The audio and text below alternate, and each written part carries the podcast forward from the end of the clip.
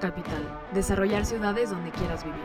Escucha las historias, opiniones y reflexiones de las figuras que forjaron el presente de nuestro país y nuestra región. Este programa es presentado por Conjunto Empresarial Santa María, parque logístico industrial ubicado en el corredor automotriz más grande de Latinoamérica. Hoy platicamos con Héctor Cruzado, emprendedor con amplia experiencia en ventas, marketing y relaciones públicas, así como en team building. Héctor es socio fundador y CMO de Soy Water, la primera agua alcalina en México que desde hace 10 años ha estado marcando el paso de nuevas marcas y productos dirigidos a ayudar a las personas en diferentes países como Estados Unidos y Colombia. En México es la marca número uno de bebidas funcionales y premium por encima de marcas internacionales. Héctor ha creado tendencias adelantadas a su época, como campañas de marketing conocidas hoy como influence marketing, y un producto que vino a romper el esquema del agua simple con un modelo de negocios poco tradicional en un mercado saturado. Quédate con nosotros para escuchar más de esta plática bajo la conducción de Alberto Aguilar.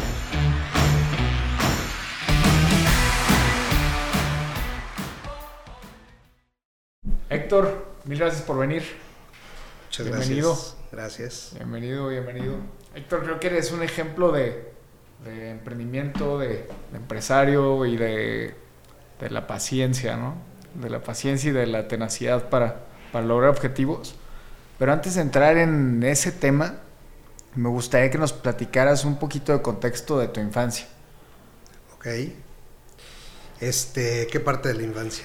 La que tú La quieras. que, la que más me acuerde. La que más te acuerde, la que más te gustó y la que menos te gustó. No, a ver, lo que más me gustó, yo creo que tuve una infancia muy divertida, me la verdad, me- no, no me puedo quejar, nunca me faltó nada. Este, es muy curioso porque mi mamá me tiene, cuando tenía 18 años, muy, una niña, y y, al poco tiempo se divorcia y entonces éramos ella y yo, yo no me acuerdo, ¿verdad? Pero sí me acuerdo mucho de esta presencia de mi mamá constante y, y como que ella siempre se aseguró de que, de que yo fuera feliz, que yo estuviera contento. Eso es lo que yo me acuerdo. Eh, se vuelve a casar y, y tiene a mis hermanos. Y, pero yo ya les llevaba un poco de años. Entonces, cuando estás chiquito, a lo mejor no se nota tanto, pero empiezas a crecer y ya, pues tus hermanos te quedan chiquitos, ¿verdad? Y, pero, pero crecí en una familia eh, siempre llena de cariño, de amor, de, yo no sentir que me faltara nada, la verdad, me, siento muy afortunado por eso. Y, y, viendo en retrospectiva, después de tener hijos, sobrinos, y, des- compararme conmigo, eh, de niño, es un niño muy hiperactivo, muy hiperactivo, o sea, sí me acuerdo de, de que no, mi cabeza no paraba, ¿no? Era como, no, ¿ahora qué hago? Y, y pues si no era una travesura, pues era, o sea, sí tenía que ser muy, estar muy, muy ocupado, pues porque si no me inventaba cualquier este, cosa para estar ocupado. Pero, pero considero que, que- que mi niñez eh, formó esta, este tema de alegría, creo yo, ¿no? O sea, no es que soy una persona que está alegre todo el tiempo, pero sí me considero optimista, o sea, sí me considero un cuate que, que ante la adversidad este, me dura poco tiempo el, el- la, la depre, ¿no? O sea, como que sí la, sí la acepto, sí la, sí la sé cachar, pero también la sé trabajar. Y yo creo que eso viene desde, desde chavito. ¿Cuál fue tu primer trabajo? Eh, trabajo como tal, yo creo que cuando me iba, mi abuela, la mamá de mi mamá, tenía un puesto en un bazar. Este, ustedes están muy chavos, pero eh, no sé si conocen aquí en México, pero había, había dos bazares muy importantes. Pericuapa y, y el Bazar de los Más Verdes. ¿ok? Y eran tianguis, pero más, más acá, más establecidos, no se quitaban ni se ponían. Y mi abuela tenía ahí un, un puestito, yo tenía, no sé, 5 o 6 años, y pues mi mamá, como no sabía qué hacer conmigo, pues me decía a mi, a mi abuela, te toca, y ahí estaba yo todo el sábado y el domingo, y le ayudaba a vender, y yo creo que ahí fue cuando a mí me nació esta onda de, de vender, ¿no? Porque esa onda de transaccionar y hablar, puta, me- o sea, me sorprendía mucho de mi abuela. este, que hablaba y decía y explicaba de la ropa y que a la gente le diera dinero, o sea, de niño no entiendes, ¿no? Me decía, oye, le están dando dinero por eso. Pues, a mí me gustaría eso, ¿no? Entonces, ese fue mi primer trabajo no formal, me pagaba con, pues, con comida, con dulces, con, con cosas, ¿no? Este, ese, es la, ese es el primer recuerdo que tengo de, de hacer algo por ganarme algo, por, por, llamarlo de alguna manera. ¿Y después? Después estudio... Eh, ¿Qué estudiaste? Estu solo estudié la primaria. La primaria. Solo okay. estudié la primaria, eh, por lo mismo que no este, era tan hiperactivo que a mí ese tema de estar enfrente de un pizarrón con una persona explicando algo que yo no entendía y que además no me importaba, este, me costaba mucho trabajo. Siempre me costó mucho trabajo la escuela en cuestión de, de foco, ¿no? Yo por un tiempo pensé que era un niño tonto, que era un niño torpe y que, y que, era, y que no sabía, o sea, sí llegué a considerarme eso porque pues veía a mis amigos que sí le entendían a todo y yo la verdad como que no.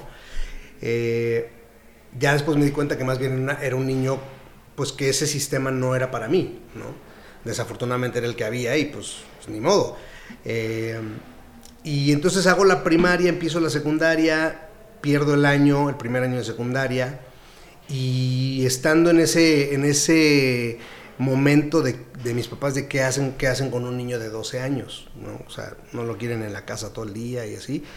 Eh, mis papás deciden como empezar a formarme un poquito en un tema como espiritual, okay. que para un niño de 12 años es, puede ser hasta medio absurdo, ¿no? Porque es como, claro. como hijo, si no, si, no, si no aprendiste las matemáticas y eso, ¿cómo vas a aprender? Pero resultó que para mí me, empezó a llenar mucho más eso, me empezó a causar además mucha curiosidad el tema de espiritualidad, pero no como un dios, ¿no? Porque a mí de más niño me quisieron meter al catecismo y pues fue lo mismo porque yo no entendía, este, y entonces en este, en este camino de la espiritualidad me enseñan mis papás que yo puedo que yo puedo sentir que estoy haciendo algo por la gente eh, y que eso puede ser un trabajo, ¿no?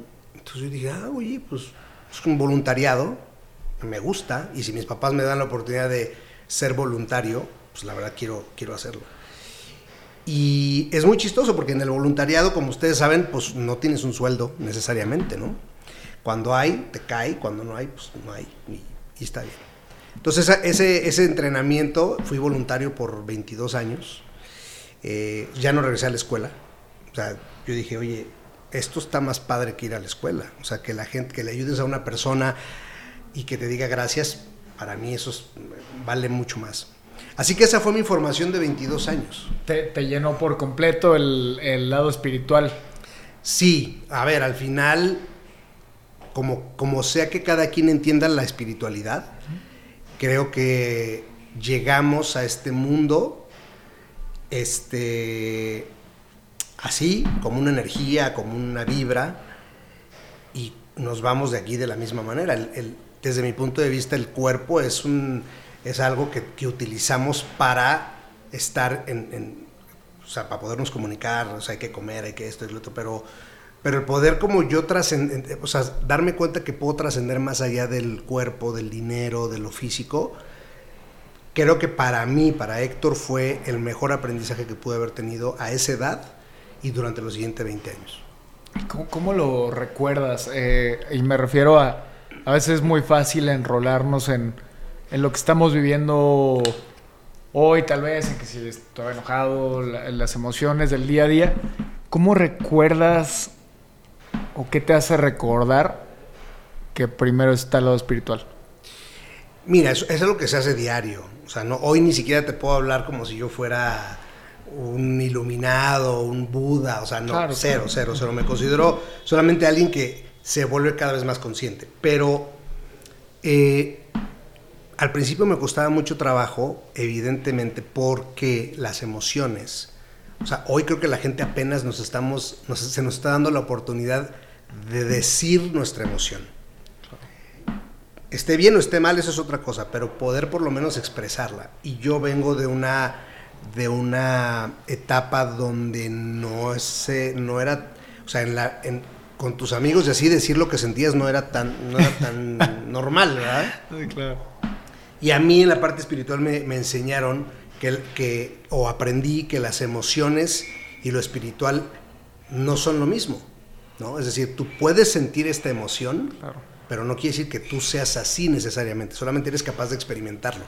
Entonces, pero eso te estoy hablando de pues, 20 años de trabajarlo, ¿verdad? Y de regarla y de repente, des- aunque yo supiera que algo no era, no estaba, no se estaba haciendo de la mejor manera, pues regarla, ¿no?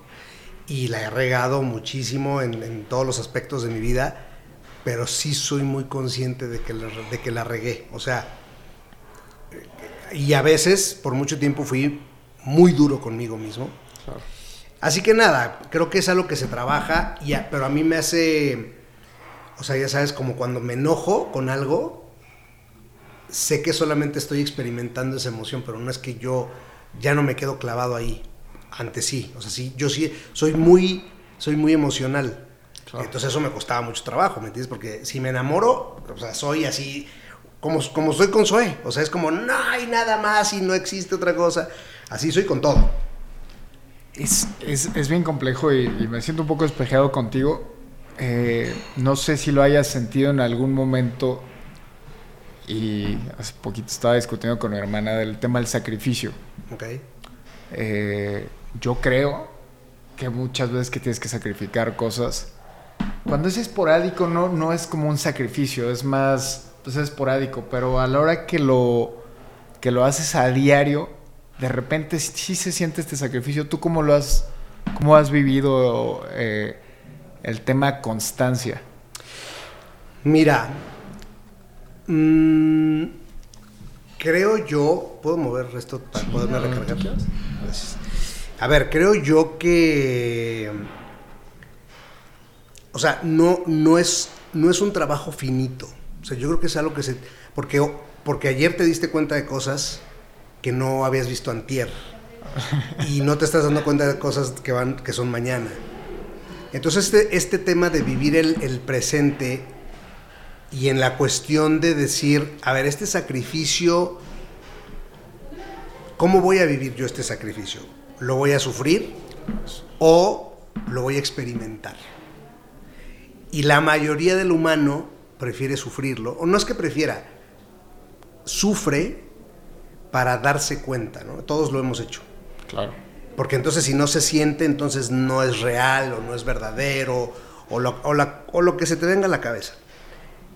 Cuando empiezas a trabajar en, a ver, voy a, voy a sacrificar ciertas cosas, pero, pero porque lo quiero experimentar, es diferente. Te voy a poner un ejemplo, el matrimonio. Yo este año cumplo 25 años de casado.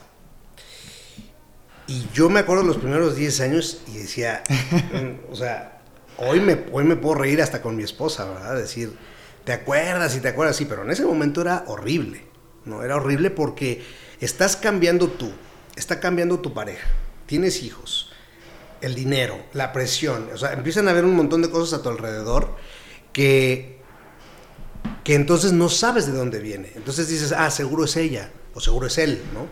O seguro son mis hijos, o seguros... Y entonces empiezas a, tratar de... Bueno, yo trataba de encontrar quién era el culpable.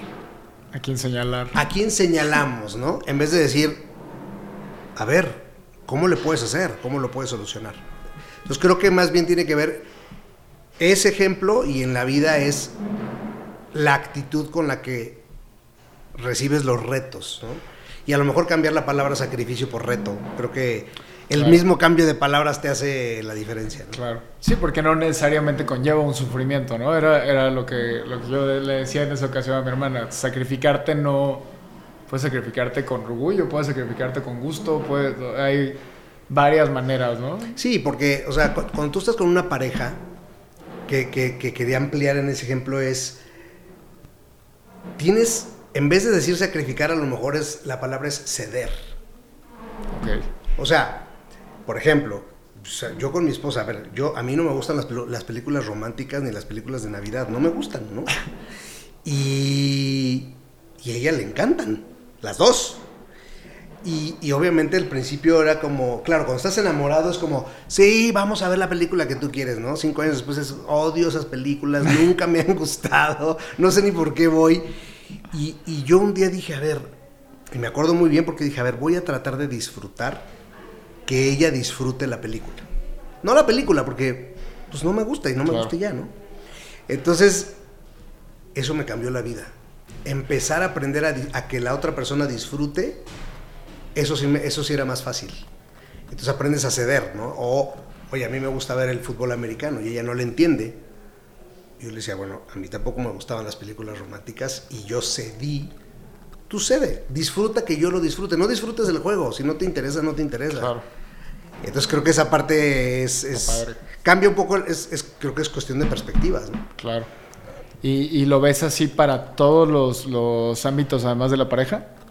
Sí, todos. O sea, creo que es que la actitud con la que haces las cosas es lo que cambia el tema, ¿me entiendes? O sea, el humano, como humanos, nos quejamos, muchas veces nos quejamos de cosas bien estúpidas, bien superficiales.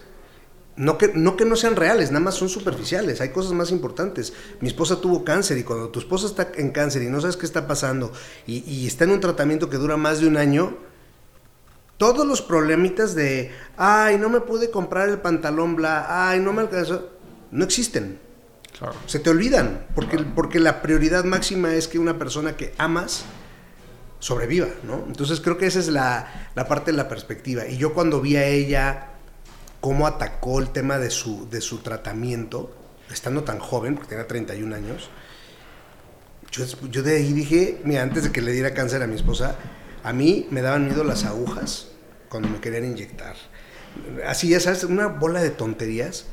Y cuando yo la tenía que inyectar todos los días y cuando yo veía que iba a sus tratamientos, dije, o sea, neta te vas a quejar porque te tienen que inyectar penicilina, o sea, no, no manches, ¿no? O sea, claro. Entonces creo que eso es un poco el, el, el, aprendizaje, ¿no? Cómo recibes, cuál es tu actitud hacia el reto, hacia, hacia lo que estás viviendo. Para mí eso es la, para mí es parte de la, de la clave de, de qué tanto le sufrimos o no. Eh, aquí veo la, las, las historias fuertes regularmente nos regalan algo de drive, algo de perspectiva, algo de, de madurez, ¿no? Como, como bien lo dices tú. Y ¿a, a, a, ¿cuántos años tenías tú cuando a tu mujer le da cáncer? Yo tenía 33. Tenías 10 ya de casado, más o menos. Tenía, sí, más o menos. Como 12. ¿Qué... Eh, tú arrancas Water antes? No, después. Después. Después de eso. ¿Qué te da el drive para, para, para arrancar Water? Bueno, como les, te estaba platicando hace rato, soy un cuate que no se está quieto. Entonces, después de que pasa lo de mi esposa, eh, yo tenía esta idea de querer crear un negocio, ¿no? No sabía ni de qué, no tenía dinero, no tenía, no tenía ni la idea. Pero lo que me motivaba era, creo que lo que me motiva mucho es cuando las cosas son retadoras. O sea, hasta me caigo mal porque cada vez que a mí se me presenta algo que me dicen eso no se puede, o sea, me, transformo. O sea, empiezo con, ah, ¿cómo que no se puede? Y entonces mi cabeza, o yo, o no sé qué, empieza todas las mil maneras de que sí se podría. Entonces, cuando pasa lo de mi mujer, yo dije, ah, ok, o sea, esta es, esta es la vida tratando de, de, de, amedrentarme y de hacerme sentir menos, ok, pues ahí te va.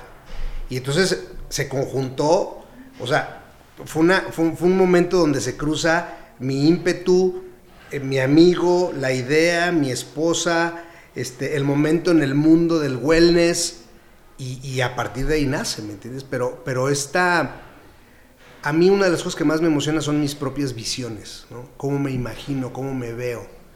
Quién sabe si sean reales, quién sabe si se va a poder o no, pero esa, esas visiones a mí me, o sea, me mueven, este, me hacen cometer errores, por supuesto, también eh, pero, pero eso es lo que a mí me. Ese es el drive que tiene Héctor.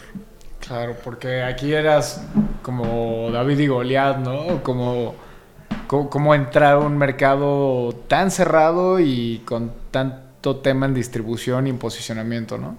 Y además que ni siquiera me lo pregunté, ni siquiera me lo cuestioné. O sea, son cosas que quizá gente más inteligente se las cuestiona. Yo no, a mí me dijeron esto, esta idea, este, ah, este producto puede ayudar a tal cosa, lo hago.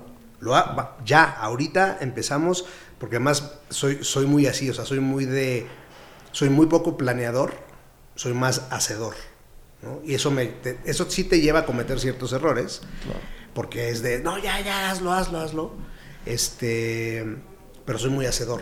Entonces, lo que me imagino lo quiero hacer hoy, ahorita, ahorita, ahorita, ahorita, a ver qué, cómo avanzo un pasito hacia lo que me estoy imaginando. ¿Qué rol juegas tú y qué rol juega tu, tu socio en, en, en- en fundar Software? A ver, eh, somos cuatro socios, somos cinco socios fundadores. Ok. Eh, Diego y Gustavo son hermanos. Ellos tenían un estudio de mercado sobre bebidas funcionales. Eh, ¿Qué bebidas funcionales es para quien no sabemos? be- bebida funcional es cualquier bebida que tiene añadido algo que te va a ayudar, o un proceso que te, que te da algo más que solamente agua.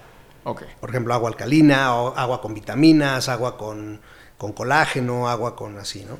Este, clorofila.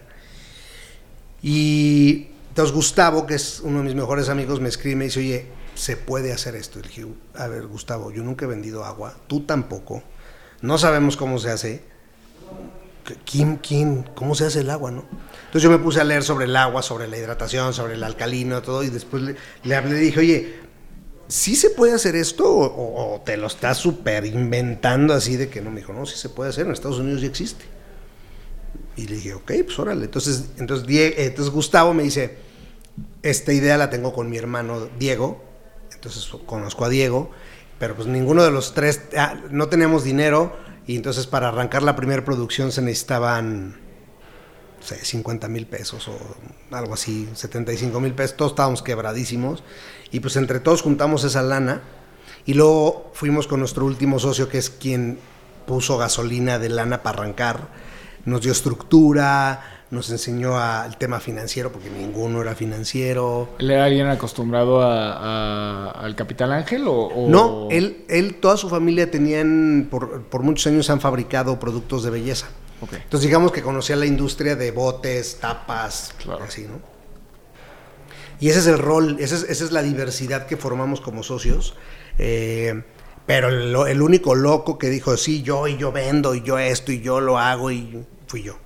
¿no? Este, yo tenía un trabajo antes, o sea, tenía un trabajo part-time y en las tardes me iba a repartir agua, este, y así estuve casi un año. Luego a los poquitos días me jalé a mi hermano que no estaba trabajando y le dije, güey, ayúdame, no te voy a pagar, pero ayúdame ahorita. Este, cuando haya para un sueldo te doy para un sueldo. Y luego a un amigo, oye, tú tienes coche, sí, bueno, ayúdame, ayúdame a hacer repartos. Eh, y, y ya a los pocos meses se une Diego, ¿no? Me empieza a ayudar en algunas cosas. eh, y así fue, o sea, así fue, se fue formando, la verdad fue muy orgánico. ¿Cómo, cómo- cómo se veían tus canales de distribución en, en- en los primeros dos años? ¿Qué, cómo, cómo le hacías para vender un agua que si bien es más costosa, estamos hablando un poco menos del doble? No, más del doble. ¿Más del doble? Sí. Eh, y, ¿Y en qué momento identificaste a tu mercado? No, a ver, yo creo que la, la identificación del mercado, yo, bueno, como yo lo veo, Ajá. es que más bien tienes que estar constantemente identificando tus mercados. Claro. ¿no? Porque tu mercado de hace cuatro años ya no es tu mercado de hoy, eh, o ha crecido. Mira, yo, mi perspectiva de la distribución era, yo voy a hacer llegar el agua donde la gente me la pida. Esa era mi, mi perspectiva. Pe- un poco irracional, ¿verdad? Porque, claro, de repente empieza una persona en, en- en Celaya o en Torreón o en algún lugar y me dice, oye, quiero cinco cajas o cuatro cajas, pues le salía más caro el flete que el agua, ¿verdad? Eh, ningún super, nosotros no queríamos venderla a ningún supermercado. Esa fue nuestra regla número uno del negocio. Por lo menos no hasta que supiéramos que el negocio, o sea, que el, que el producto era aceptado. Y yo lo que me fui dando cuenta es que las personas empezaban a identificarse con Zoe Water. No Zoe Water buscando a quién identificar. Y, en- y- y creo que esa perspectiva nos ayudó a que cualquiera se sintiera parte de que podía consumir, su- consumir water. Algunos lo podían consumir diario, otros no, otros cada 15 días, otros... eh, Pero para mí, cada persona que compra, aunque sea una botella, es parte de mi mercado. Y tengo que hacer, uno, que sea fiel, ¿no? que se mantenga comprando Zoe. Pero tú imagínate, cuando Zoe nació hace 10 años, pues un chavito de 14 años que nos veía ahí con los youtubers y con los twitters y con los twi- tweetstars y todo este rollo, pues ya tiene 24 años, cabrón. Está graduando de la universidad, está generando su dinerito y probablemente es generación Zoe Water, ¿me entiendes? Probablemente el cuate está pensando, no, mi agua es esta. O los niños, como tengo un sobrino que nació tres meses antes de que naciera Zoe Water. Él, el agua que se consume en su vida, durante su vida, ha sido Zoe Water, ¿no? Entonces, te digo que, eh, que, que parte de, creo que de mi chamba, que me gusta hacer mucho, es estar encontrando esos mercados, ¿no? ¿Y, y- y qué diferencia ves hoy entre, entre ¿qué, qué etapas has visto en el consumo de la gente de soy water? Porque yo, yo, a ver, yo tengo ideas, pero no, no, no, no sé qué, qué, qué busca la gente. Yo creo que la gran diferencia o la, o la gran evolución es el tema wellness. O sea, nosotros nacimos justo cuando aquí estaba empezando el tema, todo el tema de quinoa y de que hay que comer espirulina y que la clorofila. Entonces, la gente estaba empezando a escuchar un, un- un- o sea, ciertos productos diferentes. Eso coincide con que nace Soy Water, ¿me entiendes? Entonces, ¿Qué es lo que ha cambiado? Los hábitos de consumo. La- y, y ya no estamos hablando de la pandemia. La pandemia vino todavía a acelerar eso. Ahora todos nos queremos cuidar mejor, queremos, o sea, el tema preventivo como que empieza a entrar en nuestra cultura, porque somos una cultura, mm, la, la latina, creo que en general somos una cultura muy este, curativa, ¿no? Ya que nos duele, ya que estamos a punto de morirnos, ahora sí, eh, métele, gástale, inviértele, ¿no? Cuando estamos, cuando no nos duele nada, ¿para qué tomar agua, güey? ¿Para qué esto? ¿Para qué el otro, no? Entonces creo que lo que más ha cambiado es esta conciencia que, que es una evolución constante del- del- de la gente, del mundo, de decir qué hago diferente, ¿no? Muchas veces por, por pertenecer, muchas cosas, muchas veces por, pues, no sé, como, como, como, como decir, o sea, yo lo divido como en, en la gente que es realmente well, wellness, que es muy pequeña, y luego estamos todos los que queremos ser wellness, que somos un montón. Entonces la pirámide se vuelve diferente, se vuelve la parte de arriba los que son de verdad y que, y que ya tienen un tiempo invirtiéndole a cosas diferentes, y luego está lo- la parte más amplia de la pirámide, que son todos los que queremos ser wellness en- y estamos en un grado o en otro, ¿no? Está el que dice, puta, sí, bueno, hoy, esta semana voy a tomarme un refresco menos. Bueno, pues ese es su paso, ¿no? Está el cuate que dice, hoy, ahora voy a tomar dos botellas de agua en vez de una. Entonces, como que esta evolución, ¿no? Se, se va, se va moviendo. Creo yo que, que esa es la, parte más cambiante, ¿no? A los tres años de que nace SOE, nace Ciclo, este, estos estudios de bici, Comando, Ser Sana, este, estudios totalmente diferentes al- a, los, a los gimnasios tradicionales que conocíamos, ¿no? Claro. ¿Y qué es la diferencia? Bueno, la gente, uno, se quiere sentir parte pertene- que pertenece a algo, y dos, es algo diferente.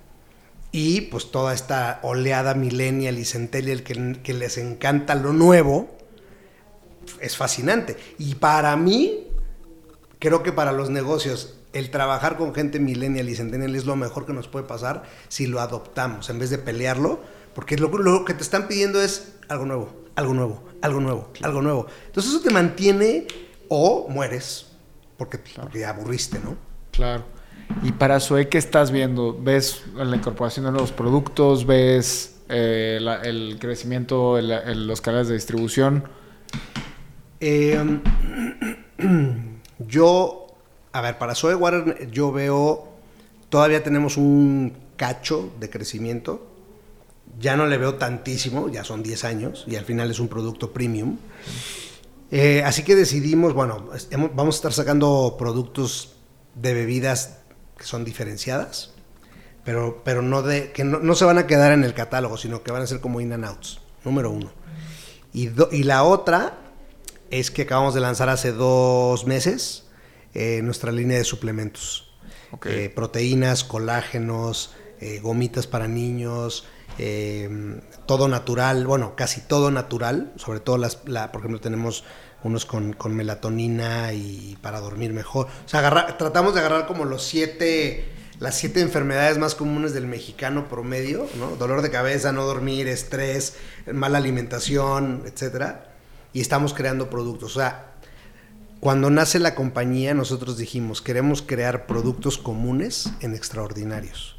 Porque no es que vamos a inventar la proteína, ya, ya existe, ¿no? Claro. Pero queremos, entonces ya, ya lanzamos nuestra línea de nutrición Soewater, eh, para Soewater el crecimiento es más bien en otros territorios. Estamos creciendo bastante en Estados Unidos ya desde hace algunos años.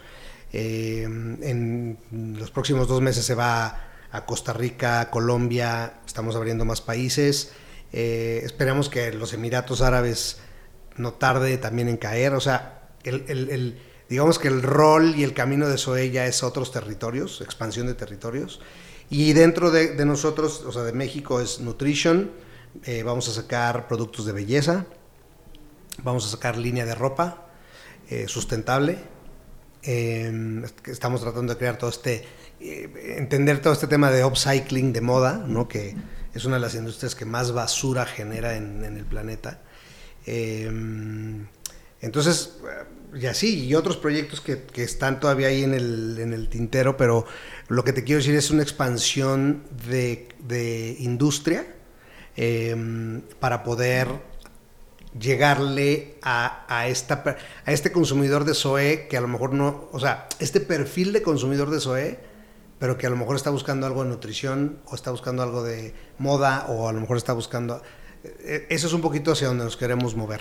Entiendo que levantaron deuda hace como un año, ¿no? Eh, sí. nosotros somos, somos, invertimos ahí. Ah, muy bien. un poquito, sí, sí, sí. Nos, llegan las promociones y. Muy bien, muy bien. Está interesante. Este. ¿En qué momento deciden esto y por qué? Bueno, como sabes, en los negocios siempre se necesita capital para los proyectos. Eh, sobre todo cuando, cuando tu negocio está crece y crece y crece y crece, pues el dinero está ahí metido y no, no hay manera de sacarle dinero, ¿no?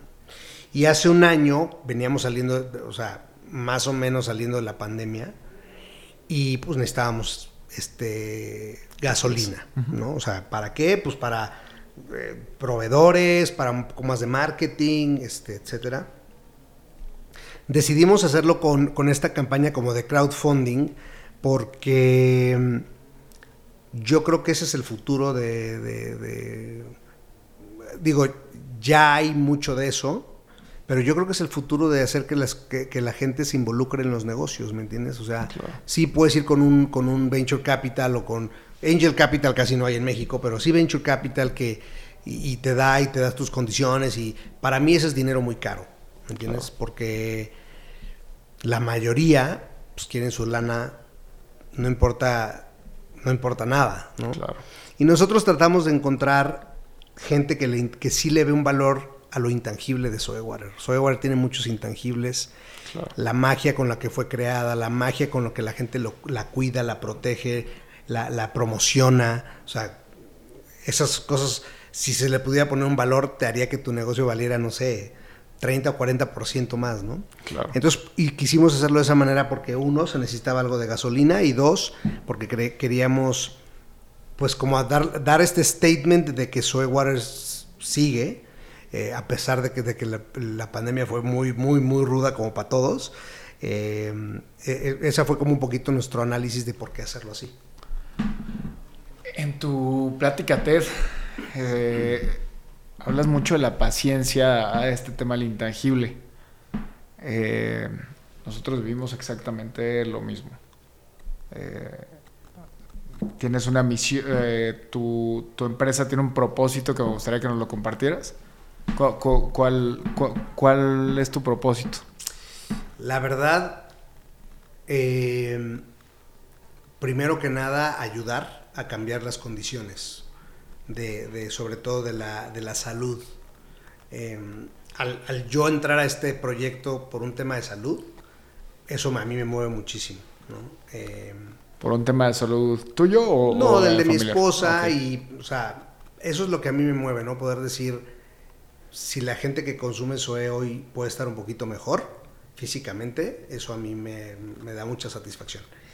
El segundo propósito es proveer, que, pro- que- que ese negocio pueda proveer eh, financiamiento a, nuestras familias para poder estar tranquilos. No, no, como, como dije en la, en, la, plática de TED y, lo digo siempre, o sea, nosotros como socios nunca hemos recibido utilidades, reparto de utilidades de la compañía en 10 años, eh, porque para nosotros lo más importante era que la compañía estuviera bien.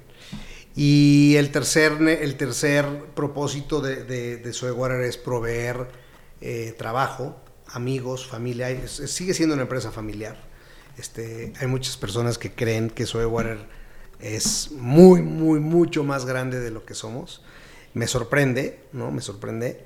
Me sorprende bien y mal, porque, porque bien, porque digo, ah, órale, pues qué buena onda que somos, no somos tantos y hacemos un- una diferencia. Eh, y, mal, porque digo, no, pues claro, me vienen a ofrecer unos patrocinios que como si yo fuera Televisa o así, ¿no? Coca-Cola. Eh, entonces creo que esos son los, los propósitos principales. Eh, yo al no entender el tema de los negocios nunca, nunca tuve como propósito, me quiero hacer millonario, ¿me entiendes? Para mí eso, eh, o sea, es un valor que sería lindo, pero no me, no me quita el sueño, no, no me motiva. Este, hoy lo tienes, mañana no lo tienes. Si puedo tener dinero, en mi familia tenemos una regla que más o menos el, el 20% de lo que ganamos libre lo donamos a, fundaciones y asociaciones que están ayudando a la gente. Entonces, ¿por qué me gustaría quizá que, que- que- nos hiciéramos millonarios? Pues porque podría ayudar más.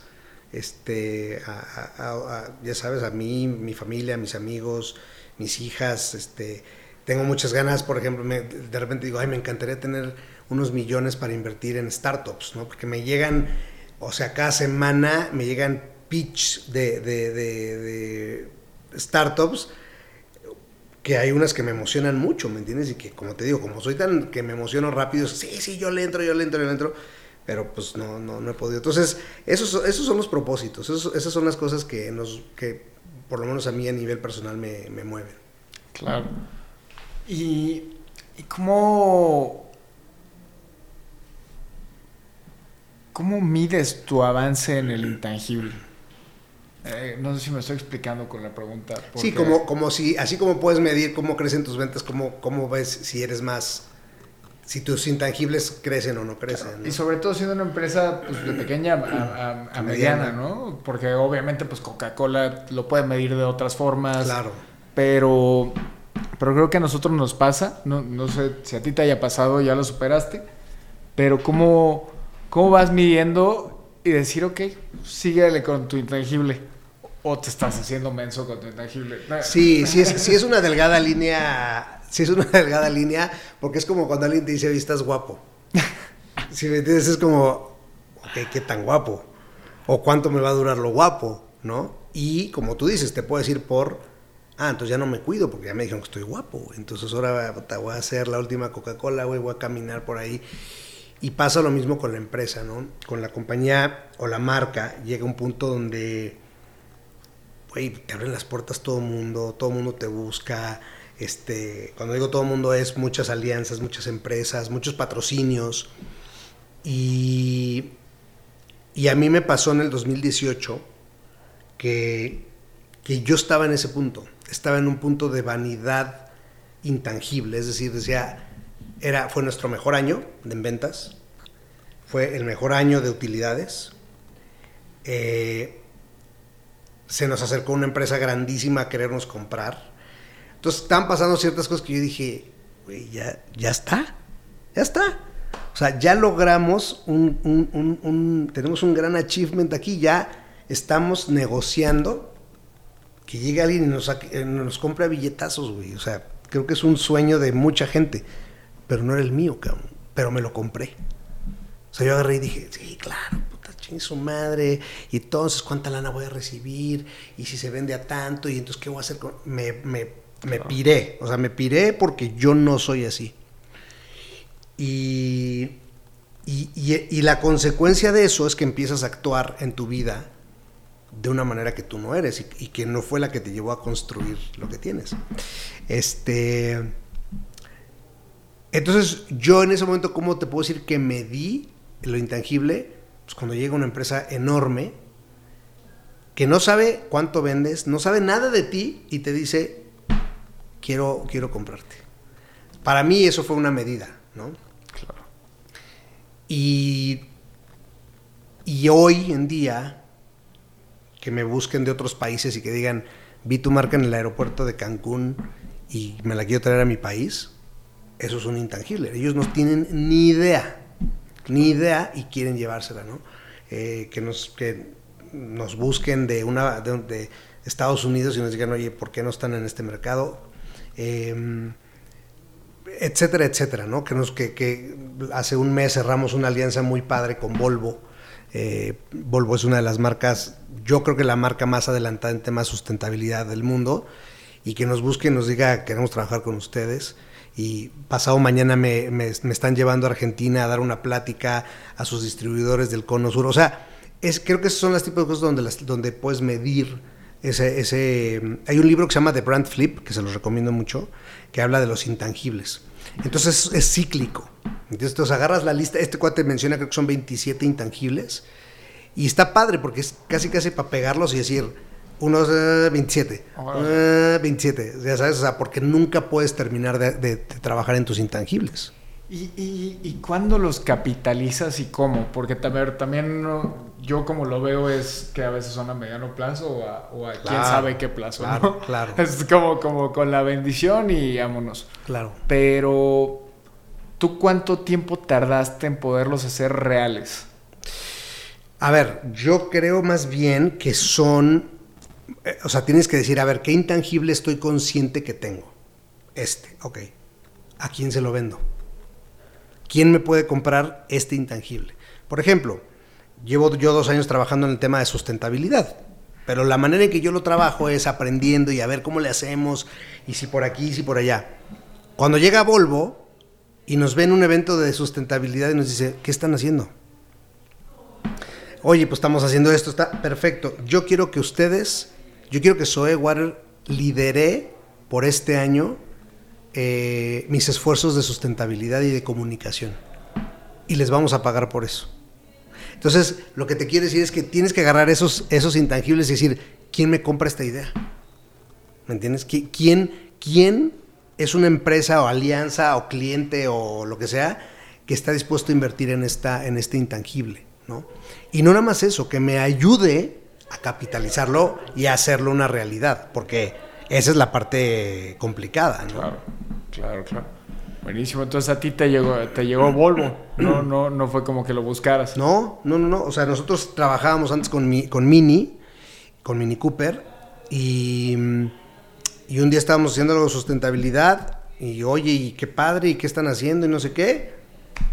Queremos trabajar con ustedes. Entonces, pues eso, yo creo que, que.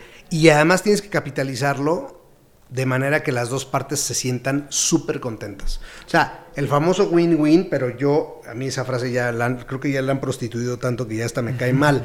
Pero más bien para mí es, hay que sentirse contentos Claro. de lo que está pasando. O sea, quiero que lo que tú vas a poner te haga sentir contento de lo que yo te voy a dar por eso. ¿Me entiendes? Entonces, cuando es contento es como que, sí, estoy contento. En ver el valor de las cosas, ¿no? Claro. Tal claro, vez en su justa medida, pero, pero ver el valor de las cosas. Totalmente. Qué, qué- qué- qué padre. ¿Cuánto tiempo duraste en capitalizarlo por primera vez? La verdad no me acuerdo, pero, o sea, como que no era muy consciente de eso, ¿me entiendes? O sea, todo este tema de los, de, de los intangibles y de darle un valor a los intangibles, yo lo tengo trabajando apenas hace tres años y medio. Antes de eso no... Para mí antes era como, wow, qué cosa tan mágica me pasó. O sea, como- que me pasó, Sin querer. Ajá. sin querer, y, yo, y, y no me gusta. No me gusta sentir que las cosas fueron sin querer. Ok. Me, me, me, me- porque ¿cómo las replico? Claro. Si fue sin querer, ¿cómo se hace? ¿Cómo se hace ¿de para que las cosas... Sí, no, no sé. Entonces yo soy muy como, no, no, no, pero ¿de dónde vino? ¿Qué hice? ¿Quién le dijo? ¿Cómo vino? Este, y, me, y luego me, sí me pongo muy intenso en eso porque en el momento que yo entienda cómo llegó, lo puedo replicar o intentar replicarlo. Claro. Que tiene sus dos lados, ¿eh? Yo, yo soy diferente, yo más bien hago las cosas como con intención. La bronca es que también te desesperas cuando no ves un resultado tan inmediato, ¿no? Y por eso me Sí. llama muchísimo la atención el tema de la paciencia. no, yo te entiendo porque yo también soy como tú. A ver, yo, yo no, no es que hago eso solamente de esa manera. Yo trato, o sea, yo soy más de provocar, totalmente. Pero también aprendí que no por intentar provocar la otra, la otra parte va a entenderlo tan rápido como quieres que... Y eso es una lección muy fuerte. Claro. ¿Me entiendes? Porque tú síguelo provocando, síguelo provocando, síguelo provocando. Va a caer. Creo que, creo que la diferencia es provócalo más, o, o- o en más personas, o en más industrias, o en, en vez de tratar de provocar uno, porque entonces te da la escasez, ¿no? Dices, puta, Claro. es que si este güey, si este me dijera que sí, ya la armo. Bueno, y si te dice que no, entonces mejor inténtalo con 10. Claro. De 10, que se te caigan 6, te quedas con 4 y tú querías uno. Claro. ¿no? Entonces creo que, o sea, sí soy de provocar, pero una vez que algo sucede, puta, me vuelvo como un sabueso, cabrón. ¿De dónde vino, cabrón? ¿Cómo se enteró? ¿Quién le dijo? ¿Me entiendes? Para poder provocar esas cosas. Sí, claro, nadie se siente bien, ¿no? La, la verdad es que da, da mucho gusto cuando se logró provocar. Claro, totalmente. Es- creo que a veces es más, más, más bonito que, que el dinero en sí. Decir, no, sí se pudo. Totalmente, totalmente, totalmente. Ah, qué padre. Oye, ¿en qué momento has dicho ya no quiero saber nada de cada año. La verdad, cada año. Eh, sigo todavía en esta búsqueda de respuestas eh, a nivel de negocio de por qué pasa eso, cabrón. O sea, no, yo creo, o quizá mi consuelo puede ser, eh, o lo que me hace sentir por lo menos más tranquilo es, tú estás tratando de lograr muchas cosas, ¿no? Y, yo leí una vez una definición de felicidad que me parece que es con la que más concuerdo, que es la superación de obstáculos no conocidos hacia una meta conocida. ¿no? Esa es una definición de felicidad. Y yo tengo empatía por esa definición, porque constantemente estamos buscando eso, ¿no? Ese, ese, ese momento de júbilo, pero los que somos inquietos, se acaba. Y entonces, ¿qué sigue? Entonces ya no hay más felicidad, ya, ya, ya eso, es, esto es hasta, esto es lo más que puedo experimentar o no.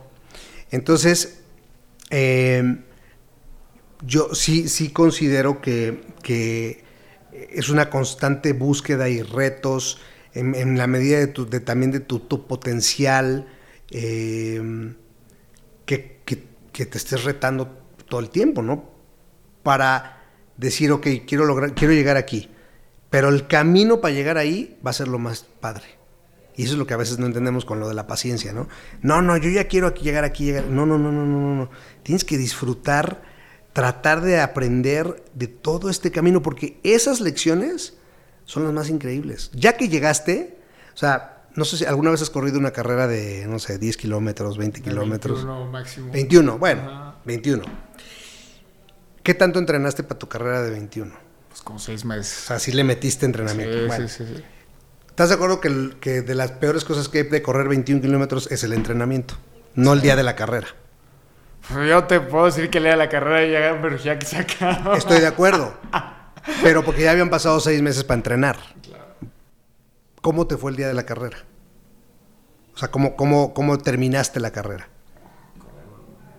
Con un chamorro hecho bolas. Pero. ¿Y qué sentiste cuando te pusieron la medalla? No, buenísimo. O sea, ¿en qué lugar llegaste?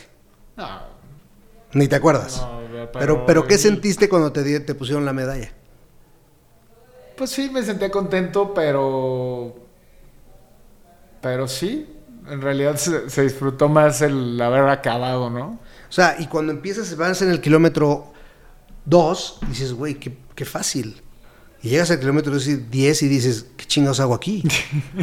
y llegas al kilómetro 14 y dices, güey, estoy un orate, estúpido. O sea, nadie en su sano juicio se levantó a las 5 de la mañana. Para... ¿Sí me entiendes? O sea, Claro. Pero cuando lo terminas dices, oye, lo terminé, porque chance para salirte lo tuviste. Sí. ¿Me entiendes? yo, yo tengo una, yo cuento mucho una experiencia muy rápida de cuando yo corrí mi primer, yo he corrido dos maratones completos. El primero fue una absoluta estupidez, porque yo no entrené, no sabía que se tenía que entrenar. Ya medio corría, pero no sabía que se tenía que entrenar. Y, y mi esposa estaba a la mitad de sus quimios y yo dije, voy a hacer un maratón como en una, como en honor a ella.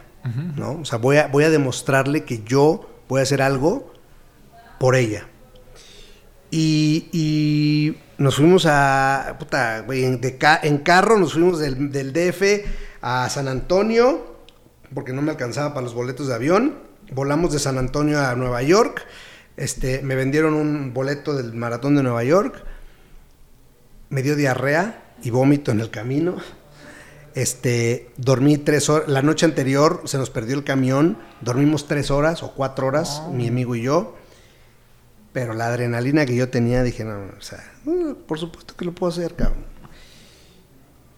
Cinco de la mañana, llegamos al lugar donde se sale. Kilómetro cinco, kilómetro cinco. Yo dije, ¿qué chingados estoy haciendo aquí? Claro. O sea, ya me dolía todo.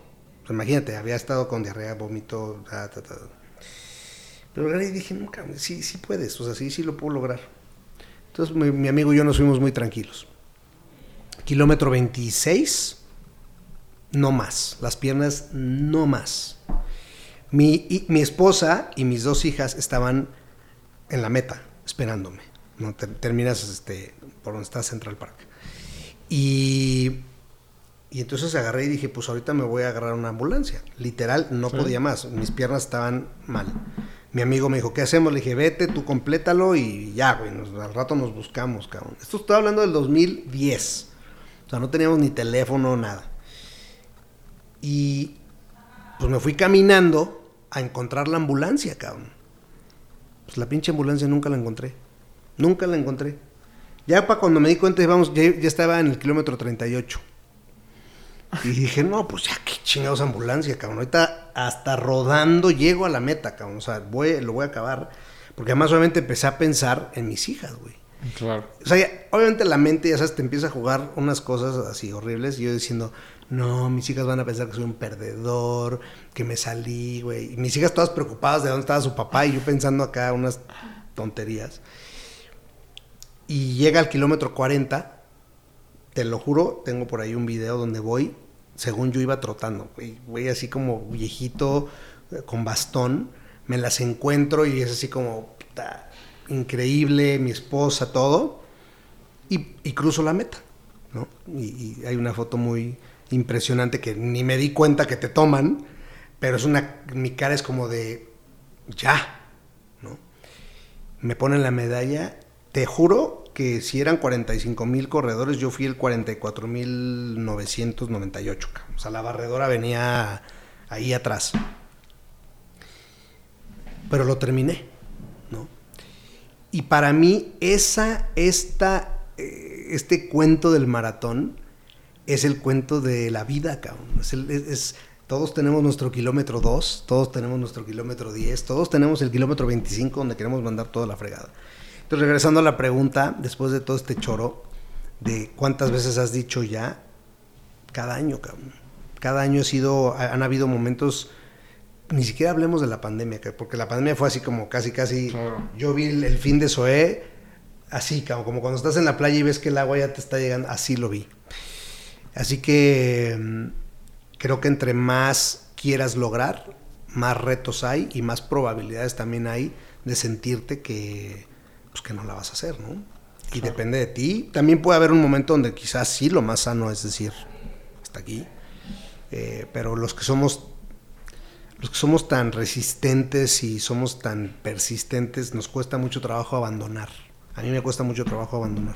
¿Y haces alguna, tienes alguna práctica para recuperar energía? Eh, bueno, primero trato de alimentarme lo más balanceado posible, tomar mucha agua. Nah. Este desde niño, desde niño estudio estudio Scientology que es perdón? Scientology. Ah, ok. Scientology es saber cómo saber, ¿no? Es un estudio filosófico y es filosófico porque se, eh, eh, es una filosofía aplicada porque trata de enseñarte algo que puedas usar. Eh, yo intenté de chavito medio meditar, imposible, cabrón. Yo, yo cierro mis ojos o me duermo o mi cabeza empieza con mil cosas que tengo que hacer. Y la terapia de Scientology desde hace 20 años me ha ayudado a sobre todo a encontrar mis propias respuestas internas. A diferencia de quizá otras corrientes donde te dicen qué es lo que tienes que pensar y, te dicen de dónde vienen, eh, aquí tú mismo encuentras tus respuestas. Y eso a mí me ha servido mucho porque, te digo, güey, que a mí me dicen algo no se puede y yo, no, sí se puede. O sea, yo soy así medio contreras a veces, ¿no? Em, pero cuando la respuesta viene de mí, pues a mí ya no me puedo hacer güey a mí mismo. Digo, sí puedo, pero trato de no. ¿no? Trato de, trato de. Entonces esta terapia me ha ayudado a mí a entenderme mejor. Eh, lo más bonito que me ha dado es reconocer mi potencial. Eh, por muchos años fui alguien muy duro conmigo mismo. O sea, era tan duro conmigo mismo que me volví un, un Grinch, muy, me volví una persona muy agria, eh, muy joven, cabrón. O sea, vuélvete agrio a los 80 años, güey, pero no a los 30, ¿no? A los 27 y yo era una persona muy, muy... Y, después de mucha terapia me di cuenta que era porque era yo tan duro conmigo mismo que entonces tenía que ser igual de duro con la gente. Para demostrar, no sé qué tontería, cabrón.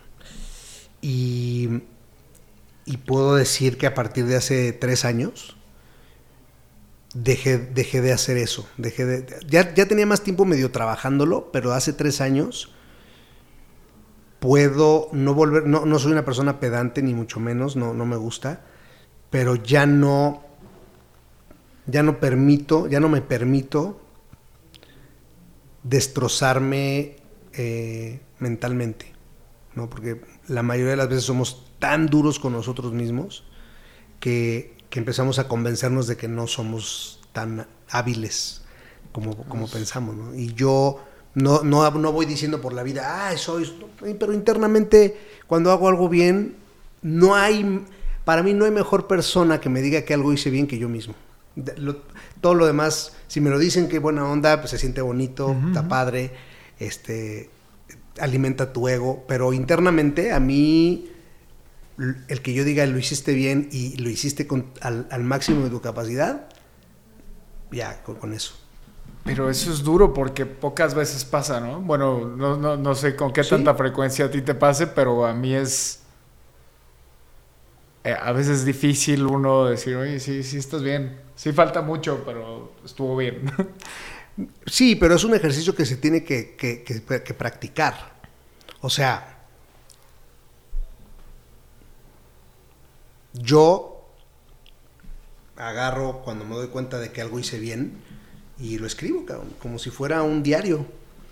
Me gustó que hice esto porque tuve esta actitud y tuve por aquí, hice esto por acá, bla, bla, y el resultado estuvo, y me gustó, me gustó por esto. O sea, es un desahogo donde plasmas, exteriorizas esa cosa y es para ti. Sí, sin tener que ir a platicarlo y soy un chingón. No es necesario. No es necesario porque además es muy peligroso, cabrón. Es muy peligroso porque entonces eh, cualquiera te puede destrozar. Claro. Porque, porque la primera vez que ellos dicen, no, soy un chingón por eso, no seas pendejo. Ya, güey. O sea, todo lo que te habías dado cuenta, te lo aplastan con una frase, no seas pendejo. Ya, con eso te tiraron. Sí. Entonces yo la verdad, em, hay una frase que me encanta que es del señor Hobart, de L. Ronald Hobart, que dice, uno es lo que es, no aquello por lo que se le admira o se le odia. Porque es lo mismo. Así como te pueden decir qué bien, te pueden decir eres un pendejo, no lo sabes hacer, estás mal. ¿Comparado con quién? Exactamente. Cuando tú trabajas en decir bien hecho, o, güey, aquí tú sabes que pudiste. Ya, con eso, güey. No tienes que meterle más rollo ni de bien ni de mal, o sea, ninguna de las dos. Claro.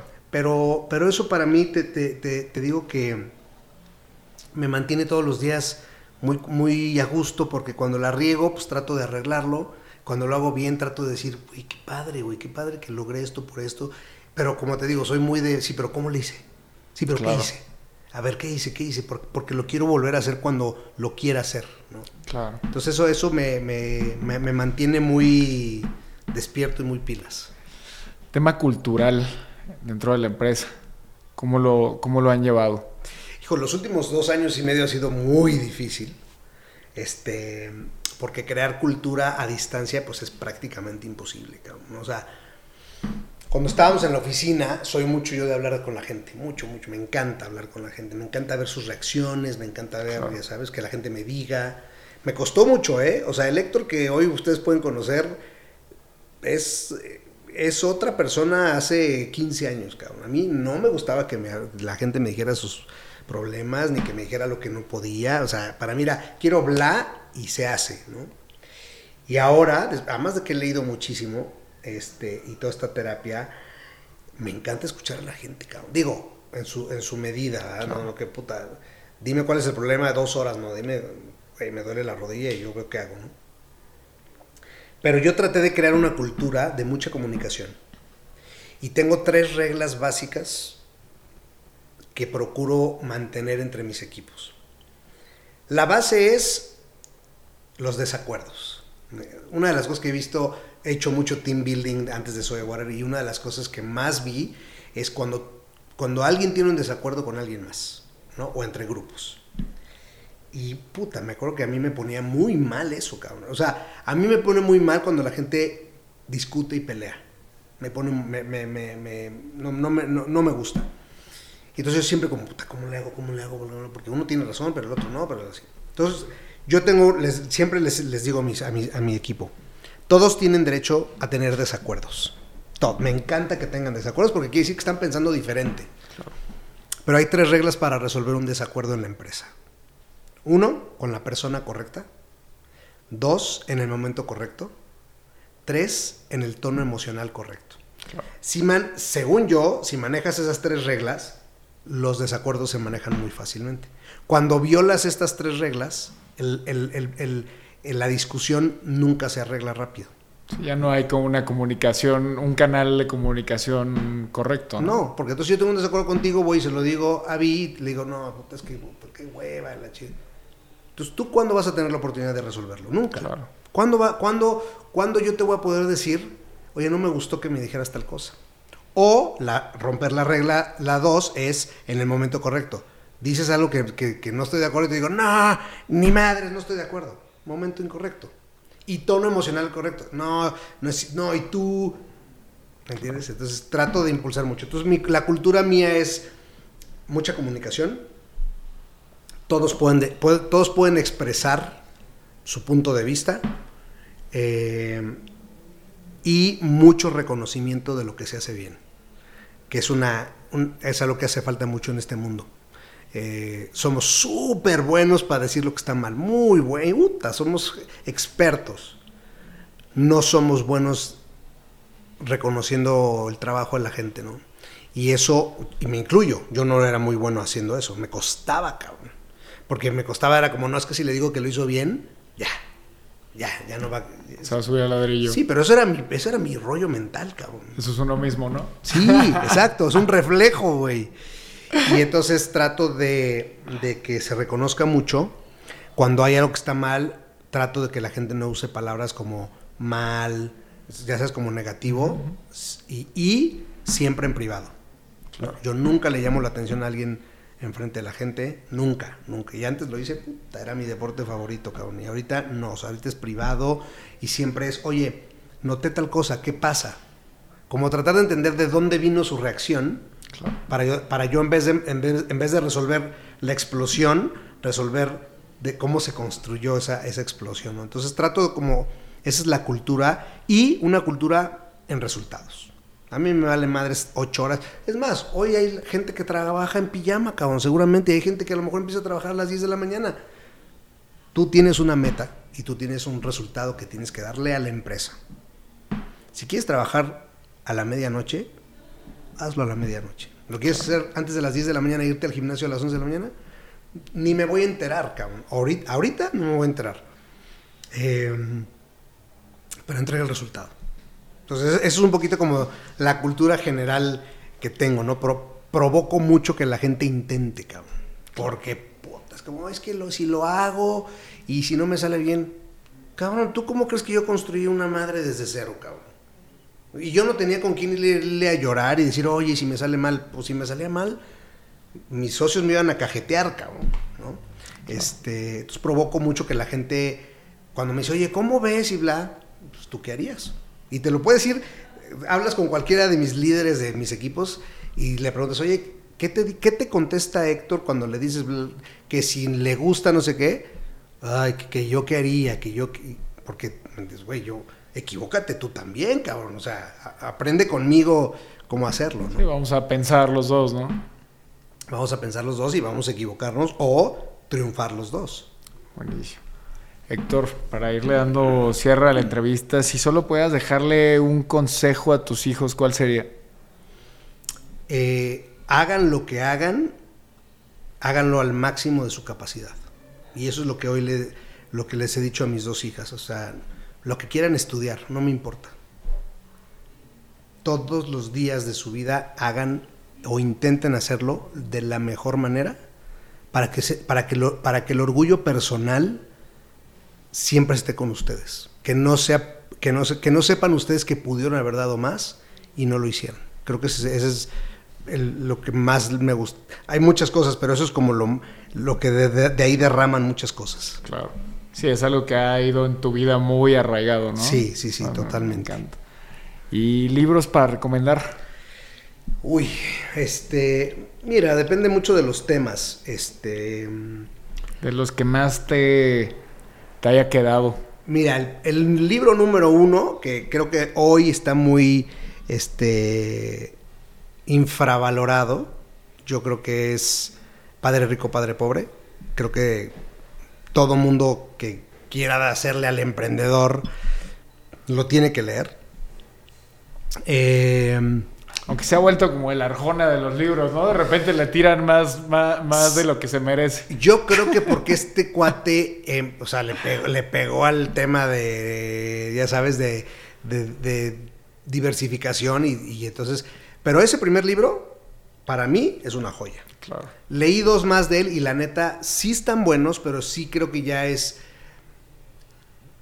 Ya necesitas más puntos de vista. Claro. Más, industrias, porque él se clava mucho en el tema de real estate. Claro. Y pues los que no estamos en real estate, cabrón, es como, güey, ya sí, dime cómo le hago para vender más agua, cabrón. Claro. ¿no? Pero para mí, Padre Rico, Padre Pobre, me, me, abrió la, mente. Eh, Crear o Morir de Andrés Oppenheimer, me parece que es uno de los libros que más he disfrutado. O sea, ya sabes que no dejas de, leer. Eh, hay uno que se llama Los problemas del trabajo, que me gusta mucho porque todos nos hemos sentido abrumados y tú estás ahí ciertas terapias rápidas de cómo salirte de, la abrumación y así. Pero no, sí, hijo, trato de leer mucho. Ahorita, empecé a leer, me acabo de leer este, deberías de leerlo, si no lo has leído, que se llama eh, La ganancia es primero. Eh, buenísimo, buenísimo. Y ahorita estoy empezando a leer uno que se llama The Lean Startup o la, la teoría Lean o limpia del startup pero ya sabes, como que trato constantemente de estar eh, leyendo. O sea, me gusta, hay muchos, como que muchos libros me dejan. Bueno, otro, creo que otro fabuloso, ya para terminar mi recomendación de libros, es este Delivering Happiness. Que, lo escribe el, que fundó Sapos, sapos.com, que después lo compra Amazon, pero fue la primera tienda en línea de zapatos. Ok. Y la historia de este cuate es... E, es biografía es no es biografía, lo escribe él, lo escribió él. Ok. Este, pero además habla de un decálogo. No, no, no, para mí ese, libro también son de los que mm, sí, me gustaría volverlos a leer, de hecho. Buenísimo. ¿Y a quién admiras? ¿Admiro? Ajá. A mucha gente. ¿eh? una admiración que, que, que, te gustaría parecerte a ellos. Porque bueno, hay, admiraciones de, ah, qué padre, lo respeto, pero una que te gustaría parecerte. No, tengo muchas. O sea, tengo muchas. O sea, tengo amigos, mi esposa, mis hijas. O sea, creo que. a mí me gusta conocer a la gente y cuando lo conozco por suficiente tiempo, le encuentro. Como tengo esta onda de team building, como que tengo una sensibilidad de decir, puta, esta persona es buena para esto, cabrón. Y soy muy bueno para, para localizar qué tiene la persona que yo no. Porque Claro. conozco mis debilidades perfectamente, ¿verdad? Entonces, por ejemplo, por ejemplo, o sea, tan simple como mi esposa. Mi esposa es cero se engancha, cabrón. Cero, o sea, es una que yo digo, puta, qué habilidad tiene mi esposa para no engancharse con las cosas, cabrón. Y yo digo, yo quisiera ser como ella. Entonces, la estoy observando cada rato. Y, y entonces, cuando veo que hizo algo así, le digo, ¿cómo le hiciste para no engancharte, cabrón? Claro, a veces me da una explicación tan fácil como decir, güey, ¿por qué qué hueva? Y yo como, "Ay, no, me gustaría que me explicaras un poquito más. Porque yo ni a eso llego, cabrón. Pero, pero no, admiro, admiro, eh, me gusta admirar a mucha gente. No tengo a un, como a un solo, ya sabes, como no, prefiero, prefiero decir, esto me gusta y yo no lo, yo no lo sé hacer. Voy a, voy a tratar de aprender este, eso, ¿no? Pero, pero más bien te puedo decir que me, me gusta admirar a la gente y sus habilidades y, y donde yo sé que no soy tan, tan trucho y tan fuerte, decir, "Ah, a ver, ¿cómo, cómo le hará? ¿Cómo lo puedo, cómo lo puedo copiar? Buenísimo. Héctor, te agradecemos un montón tu tiempo, la apertura y, y el habernos acompañado por acá. Con muchísimo gusto, les deseo... eh, mira, siempre se desea suerte, pero, pero la- para mí la suerte siempre encuentra al que trabaja. Este, entonces, pero les deseo mucho éxito en esto que están haciendo. Me encantó saber que estaban utilizando una plataforma así para hacer negocio. Me parece que es inteligentísimo, así que no, no se den por vencidos. Este, acuérdense que todo esto es un maratón y, y siempre hay una meta y siempre hay un, un kilómetro 42 para, para cruzar y una medalla que, que ahí estará. Te admiramos mucho, Héctor, y muchas gracias por, por habernos acompañado, de verdad. Gracias a ustedes.